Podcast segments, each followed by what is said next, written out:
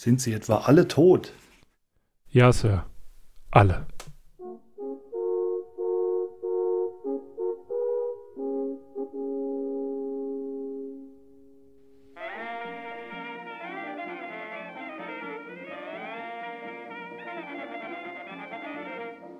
Podcast Welle Saar. Unterbrechungsfrei in Areal 12 fett gedrückt. Immer mehr hören lieber Cat Earth Society. Podcast Welle Saar. Saarbrücken.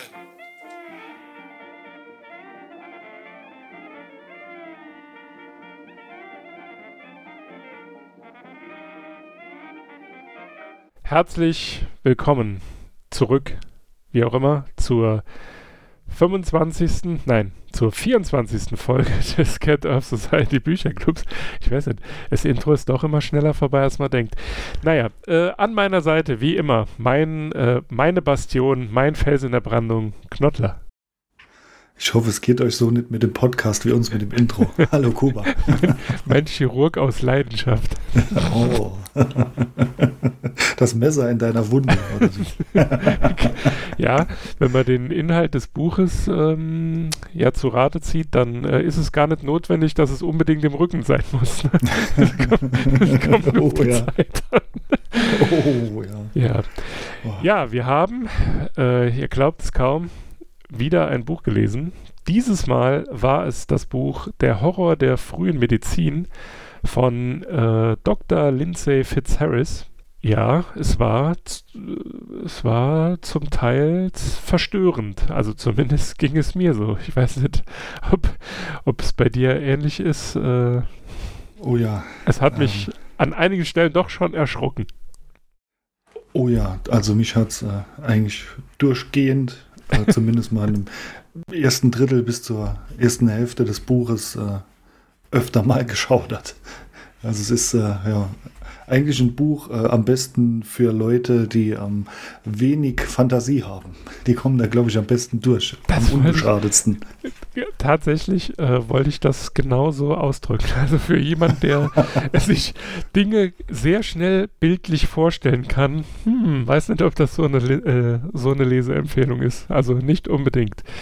Aber gehen wir mal der Reihe nach vor, äh, bevor wir wieder über den Inhalt sprechen, ohne ähm, die Autorin und das Werk äh, gewürdigt zu haben oder ausreichend gewürdigt zu haben. Äh, Das Buch ist, wie gesagt, geschrieben von Dr. Lindsay Fitzharris, die sie promovierte in Oxford in Medizingeschichte. Ähm, sie hat eine YouTube-Serie Under the Knife über Wissenswertes und Gruseliges aus der Welt der Chirurgie.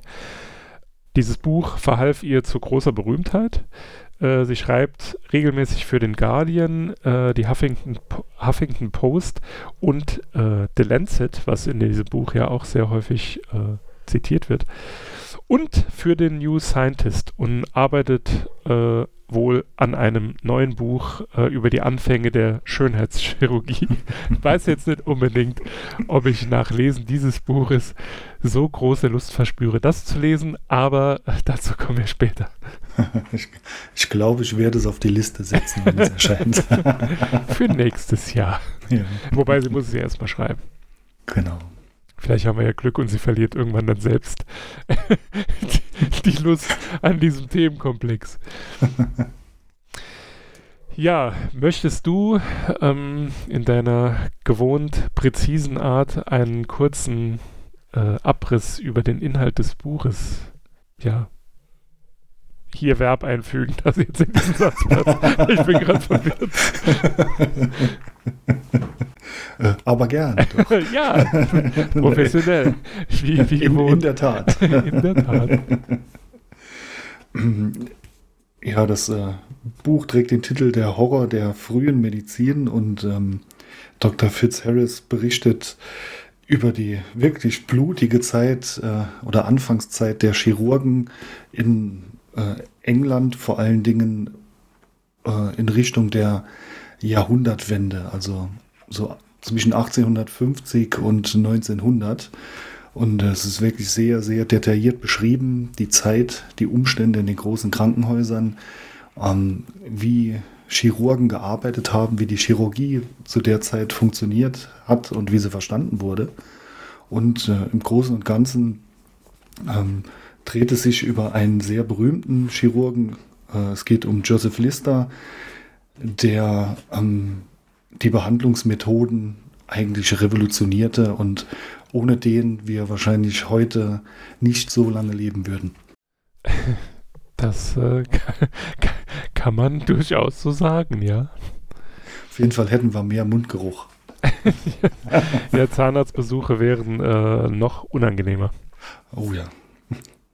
Dann die noch nicht so lange, aber bereits etablierte Rubrik, Rubrik das äh, neu gelernte Wort. Hast du ein äh, neues Wort gelernt? Also äh, ich würde voranschicken, ähm, da ich das beim letzten Mal auch schon so gemacht habe, diese medizinischen Begriffe, ähm, klar, da sind sehr viele neue, das würde ich jetzt aber nicht als neu gelerntes Wort äh, nehmen, denn das ist jetzt nichts, womit man groß äh, prahlen könnte. ähm, ja, das ist bei mir so ein halbmedizinisches Wort, äh, und zwar Miasmen.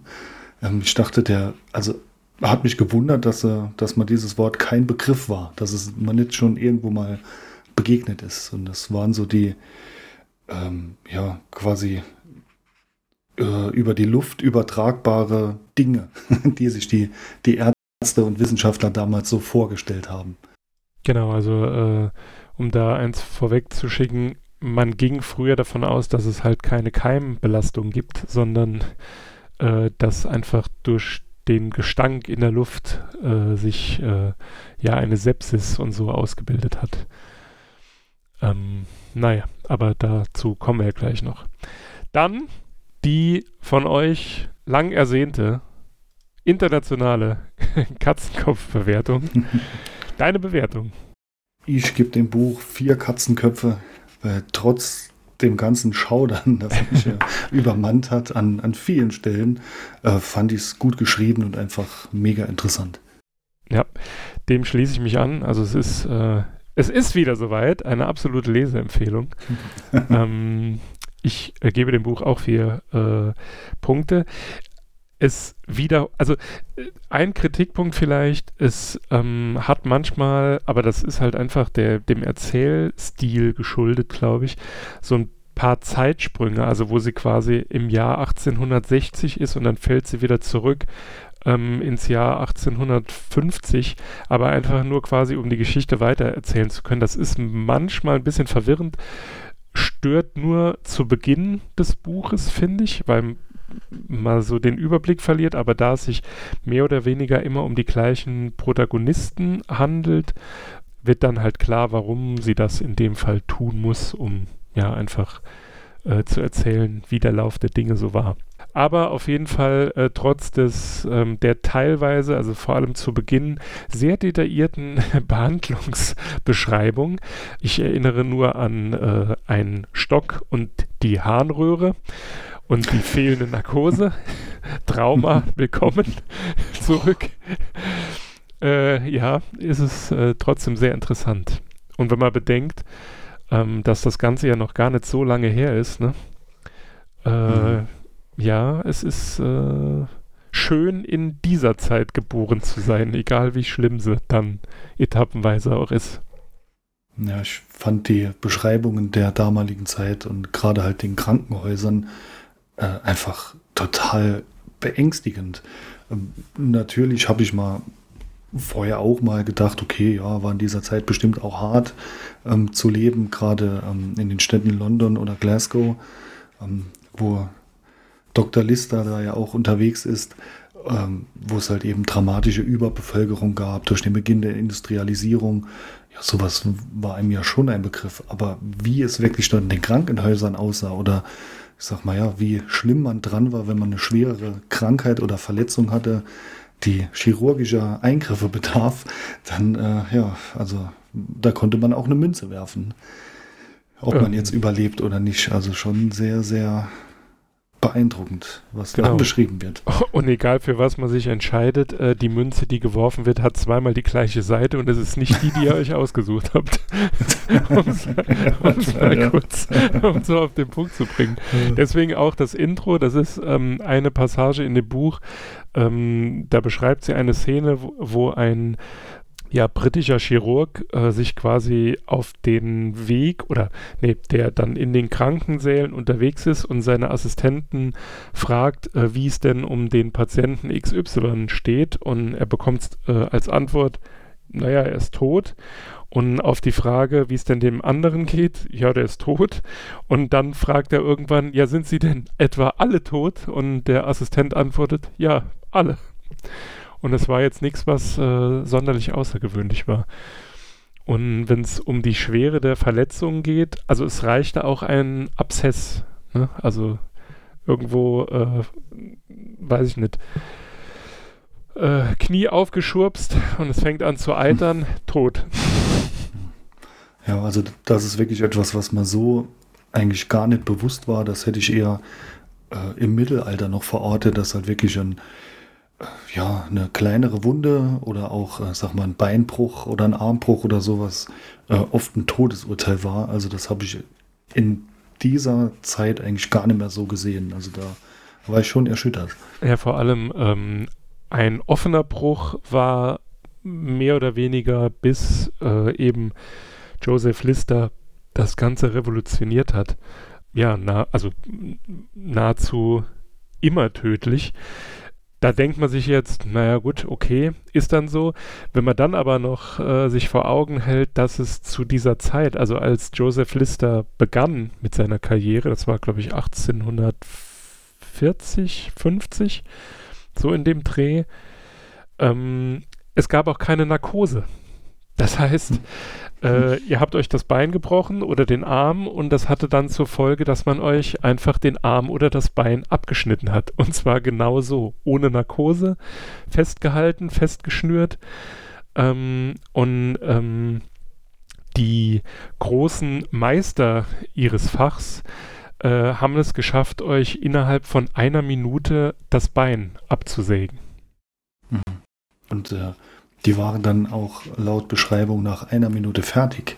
Also die haben, ja. äh, und es ist ja, ähm, haben sie jetzt schon ein paar Mal erwähnt, wirklich sehr, sehr plastisch beschrieben.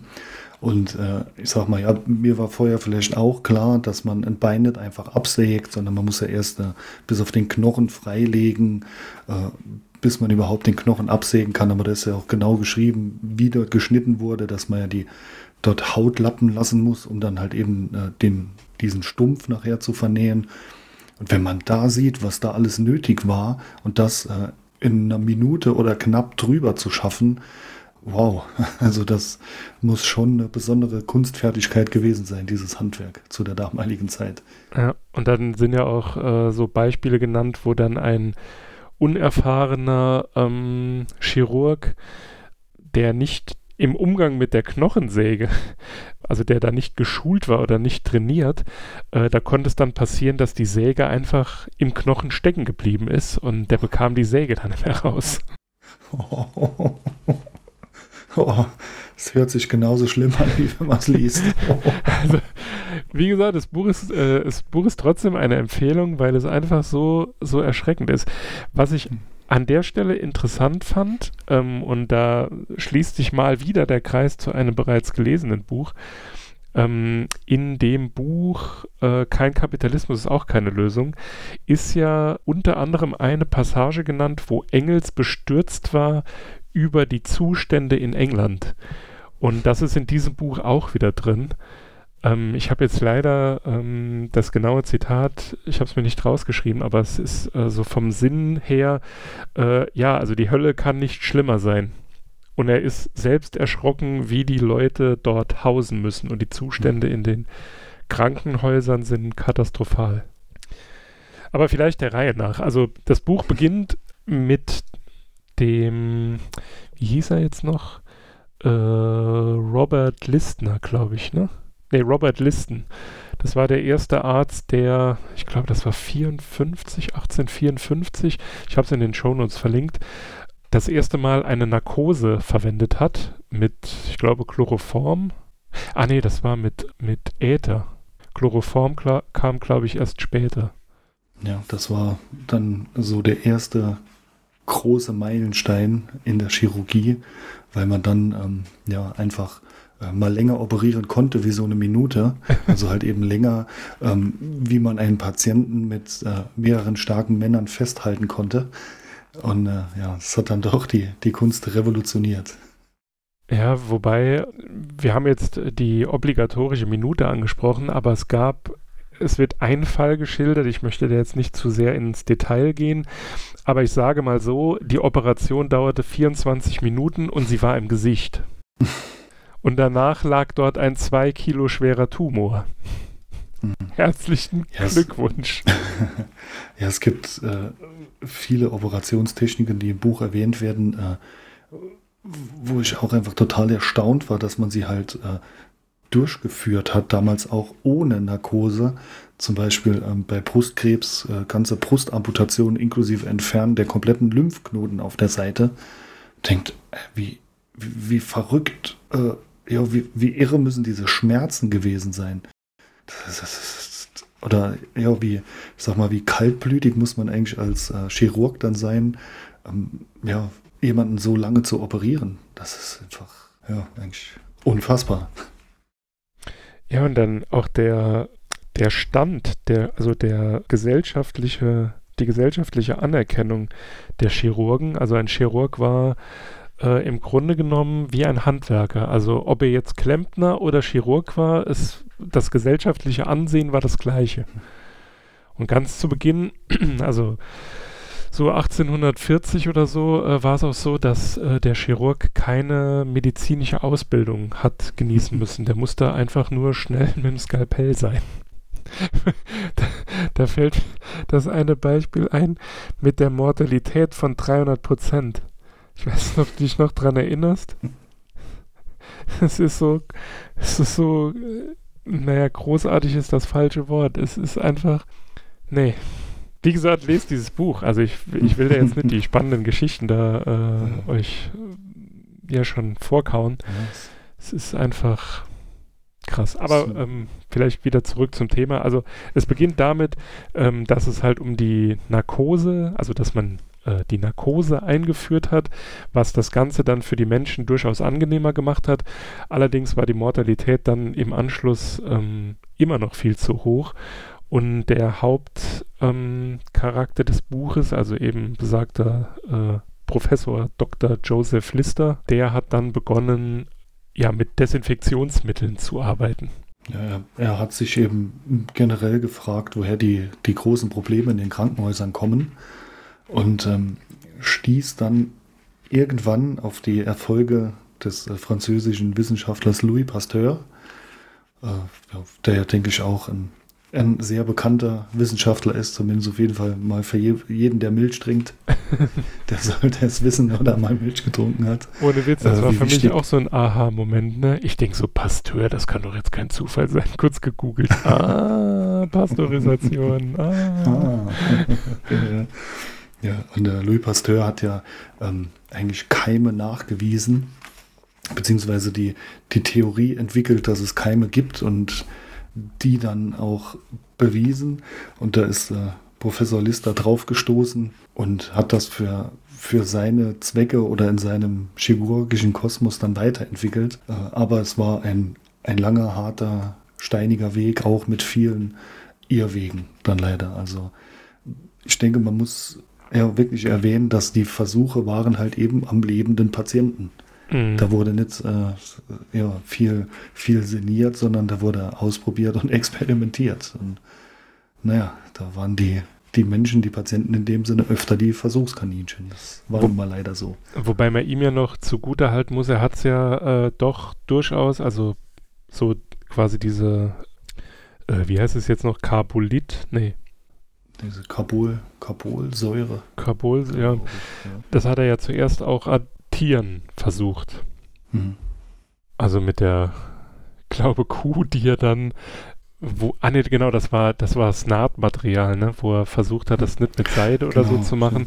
Und ja. das war dann für die Studenten auch ein Fest, weil er hat äh, quasi einer Kuh irgendwas aufgeschnitten, ich glaube den Hals, hat es dann vernäht und hat dann äh, drei Wochen später die Kuh schlachten lassen und für die Studenten war halt das Fleisch und er hat äh, quasi die Wunde begutachtet. Man muss dazu sagen, sein Vater äh, Robert List, nee, Quatsch, wie hieß sein Vater noch? Äh, Joseph Jackson Lister äh, war auch ein, ja, berühmter Wissenschaftler, der äh, mit Mikroskopen gearbeitet hat. Und das war so mehr oder weniger der ausschlaggebende Grund, wie äh, Joseph Lister überhaupt dazu gekommen ist, das Ganze so, ja, also sich da so reinzufuchsen in das ganze Thema.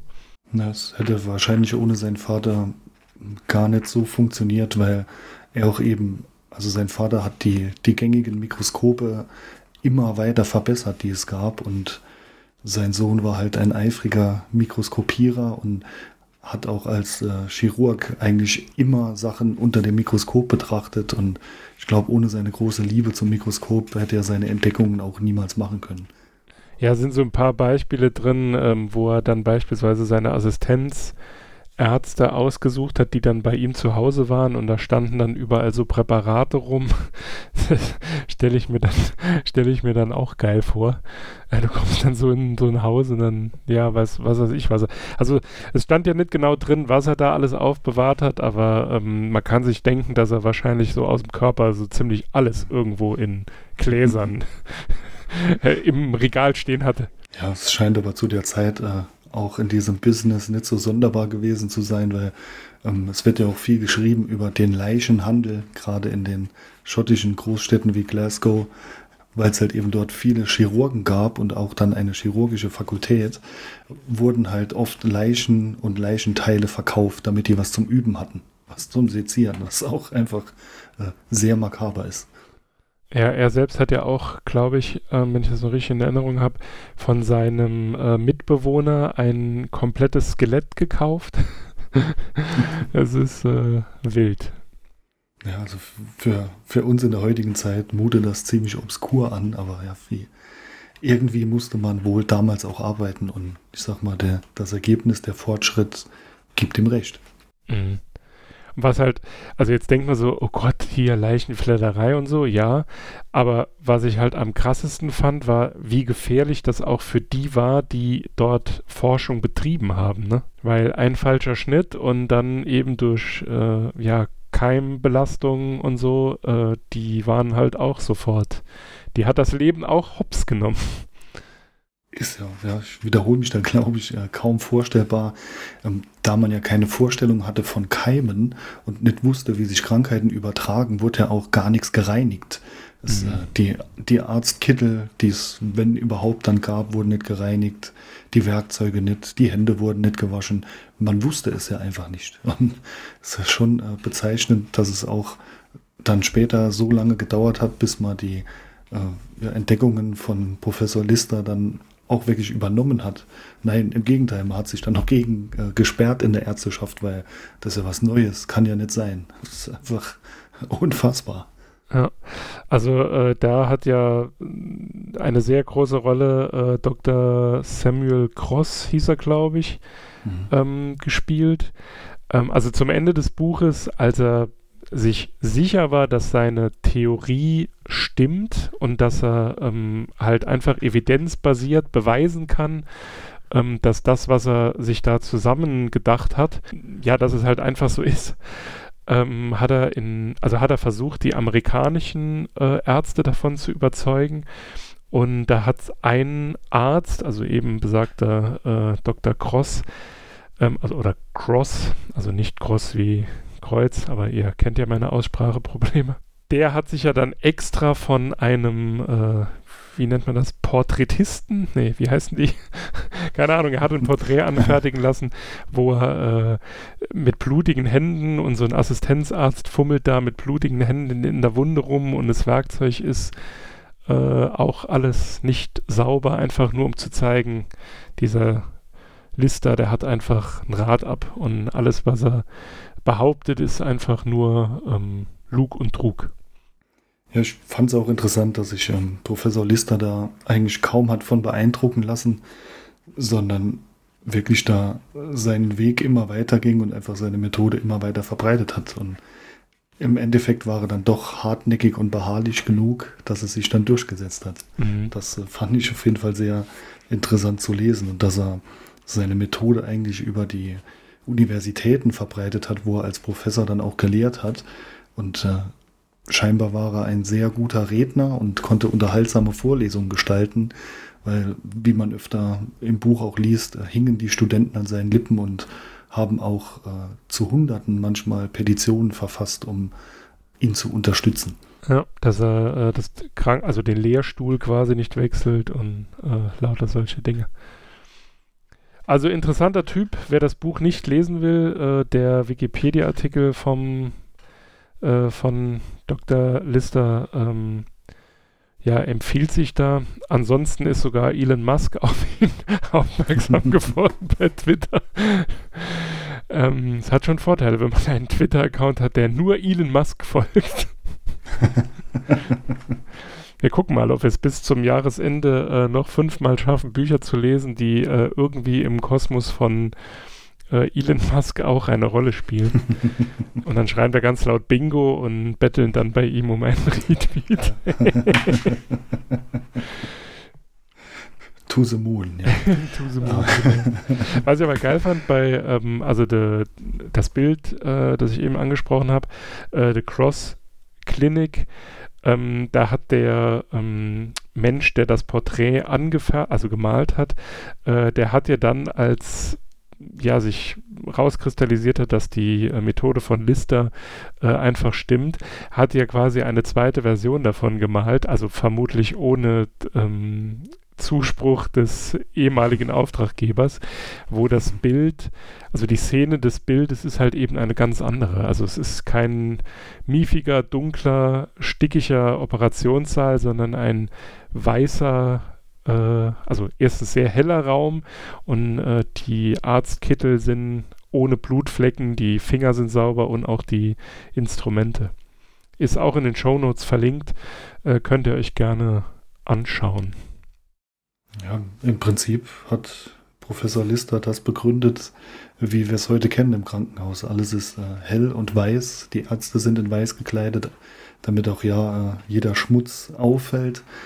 Und ähm, ja, er, er, hat einfach die, das Verständnis eines Krankenhauses einfach total gewandelt. Also es, äh, denn, es gab ja immer noch alte Menschen, äh, also ich kannte auch noch welche, die einfach um fast ums Verrecken nicht in ein Krankenhaus wollten, weil sie diese Vorstellung hatten, naja, wenn bist du erstmal im Krankenhaus, dann äh, ja, ist es sehr wahrscheinlich, dass du da nie wieder rauskommst. Und früher war es wohl auch so, dass deine Chancen sehr gering waren, wenn du mal ins Krankenhaus musstest. Ja, wobei äh, dort die, die Hochzeit von, ich weiß nicht, wie man es ausspricht, äh, Gangrän, das war auch wirklich so, ja, also hm, die Beschreibung dieser Krankheit, herzlichen Glückwunsch. Das Buch sollte man vielleicht nicht lesen, wenn man gerade gegessen hat oder vorhat, demnächst zu essen. Ähm, was es zu einer hervorragenden äh, Begleitlektüre zu jeder Diät macht. Allerdings. Alleine, alleine die Bilder aus dem ähm, Wikipedia-Artikel sind schon, nun ja, vielleicht nicht draufklicken. Steht in den Show Notes, aber ähm, für schwache Nerven ist das nix. Und das ist jetzt, also ne, die Bilder sind das eine, aber ähm, die Beschreibung, die in dem Buch folgt, die ist, äh, die hat also in sich. Und was ich halt auch geil fand, dieser, äh, ich weiß jetzt nicht mehr, wie er hieß, ich glaube Simpson oder Simmons, ja. der dann, ähm, weil er also ja, die haben halt, die haben halt Argumente gesucht gegen Lister, also solche Spitzen zu setzen. Und die waren dann nachher der Meinung, ja, man wird den, äh, den guten alten Krankenhaus-Mief nicht los, man muss die Krankenhäuser abreißen und ja. bauen. genau. Da hilft man nicht mal ausreichern, sondern abreißen, neu bauen. das ist wirklich so großes Tennis, ey. Ja, es ist, ist echt, echt Wahnsinn. Also die Zeit ist eigentlich schon sehr, sehr weit vom Mittelalter entfernt und trotzdem war die Welt da noch äh, so unaufgeklärt. Also schon, schon sehr hart. Und wenn man dann wirklich liest, wie lange es dauert, bis sich dann wirklich äh, eine bewiesene Theorie durchsetzt, das kann man eigentlich heutzutage nur mit dem Kopf schütteln. Ja, also vielleicht dreht sie die Zeit sich wieder zurück. Ich meine, man hat ja da so äh, gewisse Impulse aus bestimmten Bevölkerungsgruppen, äh, ähm, die, die ja ähnlich argumentieren wie hier Leute wie Cross und hm. Simpson. Okay, ja. Ähm, es ist schon krass. Also, wenn man bedenkt, dass, also das ist hier in dem Buch auch so, ich sag, mit einem Nebensatz beschrieben, dass es zur Zeit von Lister auch gar keine wissenschaftliche Arbeit, so wie man das heute, ich sag mal, mhm. kennt, gab, ne? also dass jemand einfach quasi seine Theorie mit Daten untermauert hat, sondern man hat halt irgendwas diffuses vermutet und dann war das halt so. ja, ich denke, da haben äh, Herr Lister, der schon erwähnte Herr Pasteur und auch jemand wie Robert Koch, äh, die haben da einfach äh, Meilensteine gelegt, was wissenschaftliches Arbeiten angeht, äh, wovon dann einfach äh, ja, eigentlich alle nach ihnen nur profitiert haben. Also dieses wirklich streng wissenschaftliche Arbeiten musste damals wohl erst noch entwickelt werden. Mhm. Das fand und ich aber auch. Vor allen Dingen, dass auch äh, die Mediziner sich als Wissenschaftler begreifen und nicht als, äh, als Handwerker. Das war, glaube ich, auch ein großer Verdienst von Herrn Lister. Das fand ich aber auch so krass. Ähm, vorhin hatte ich es ja kurz mal angesprochen. The Lancet, oder ja doch, The Lancet, Dort war das ja auch so. Zuerst hat man ihn in den Himmel geschrieben, dann hat man ihn versucht, äh, tot zu schreiben, also seinen Ruf tot zu schreiben oder kaputt zu schreiben.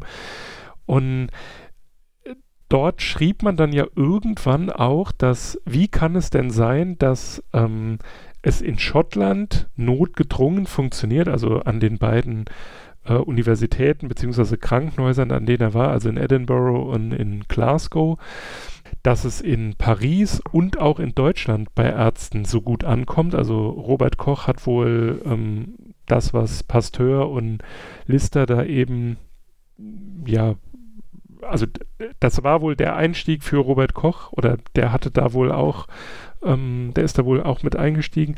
Auf jeden Fall hat das dann halt dafür gesorgt, dass man wusste auf dem Kontinent, äh, ja, das, was der Lister da schreibt, das äh, scheint Sinn zu machen und das setzen wir jetzt hier um.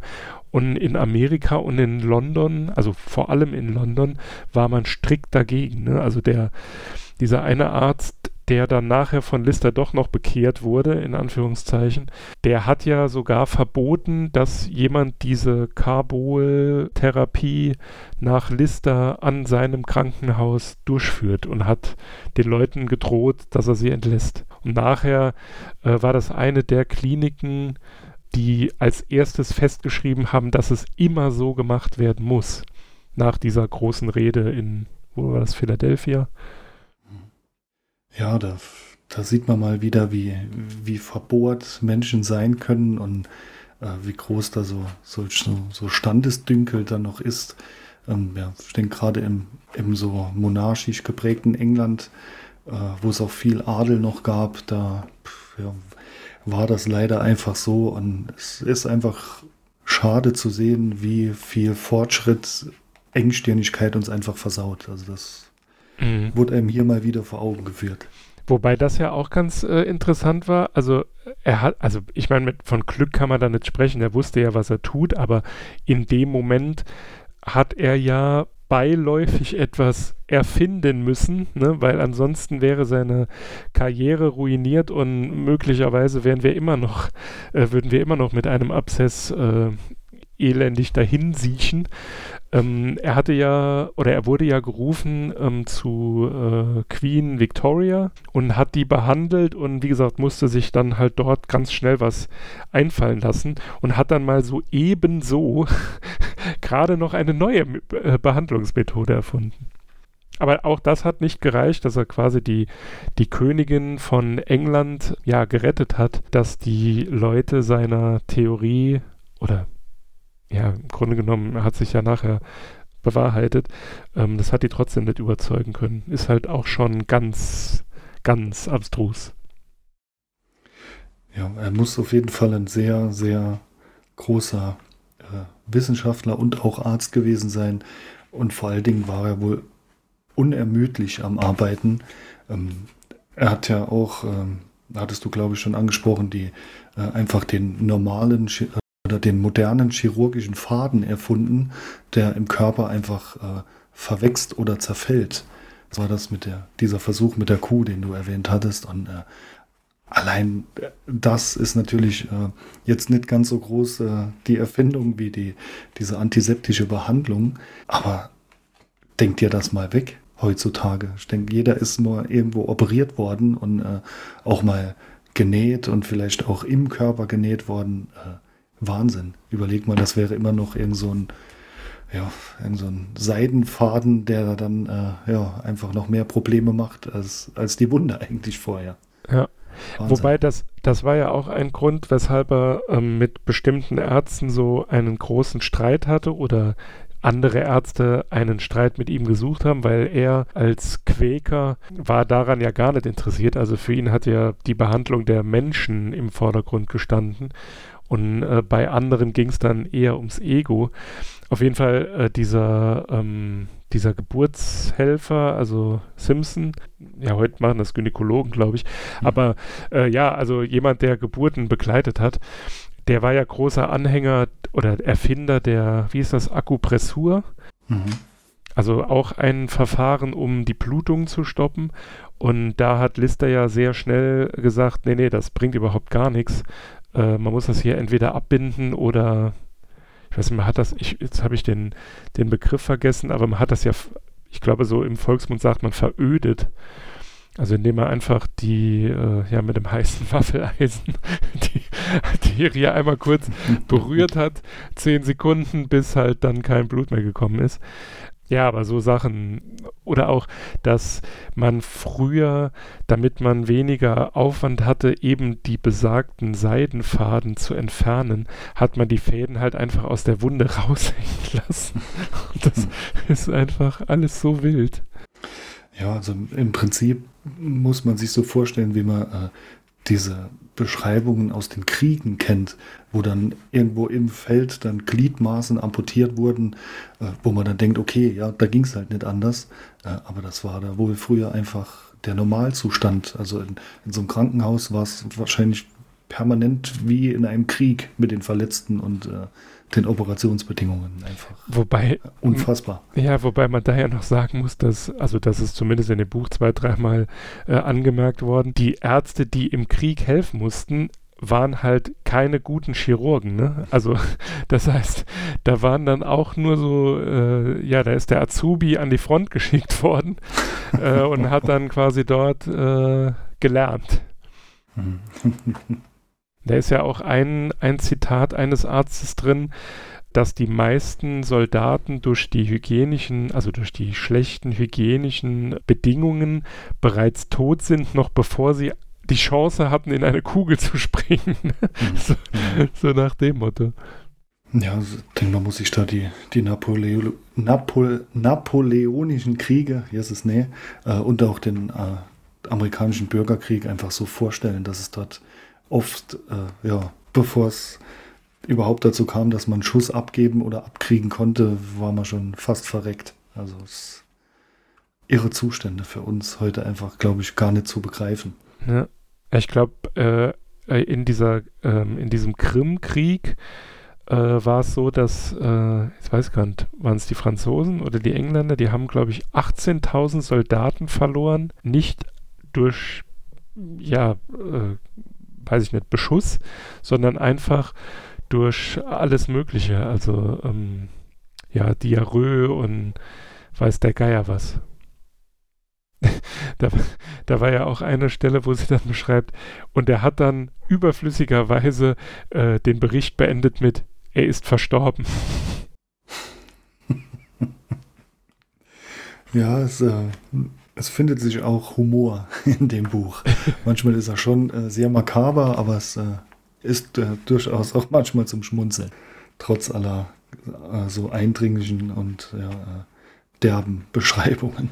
Es ist wie immer, wenn man nicht dabei ist und es jetzt äh, deutlich besser ist, dann kann man ja wieder drüber lachen. Ne? Aber ich glaube, vor 120 Jahren hätte da niemand ähm, drüber gelacht. nee. Na gut. Also, äh, ich hoffe, wir haben euch ähm, davon überzeugen können, dass ihr dieses Buch lesen sollt. Lest dieses Buch, um es nochmal direkt so ohne Umschweife zu sagen. Ansonsten werden wir euch heute äh, mit einem Lied entlassen, aber natürlich erst, wenn Knottler euch standesgemäß verabschiedet hat. Ich sage schon mal Tschüss bis nächste Woche und Knottler, dir gehört das letzte Wort. Auf Wiederhören.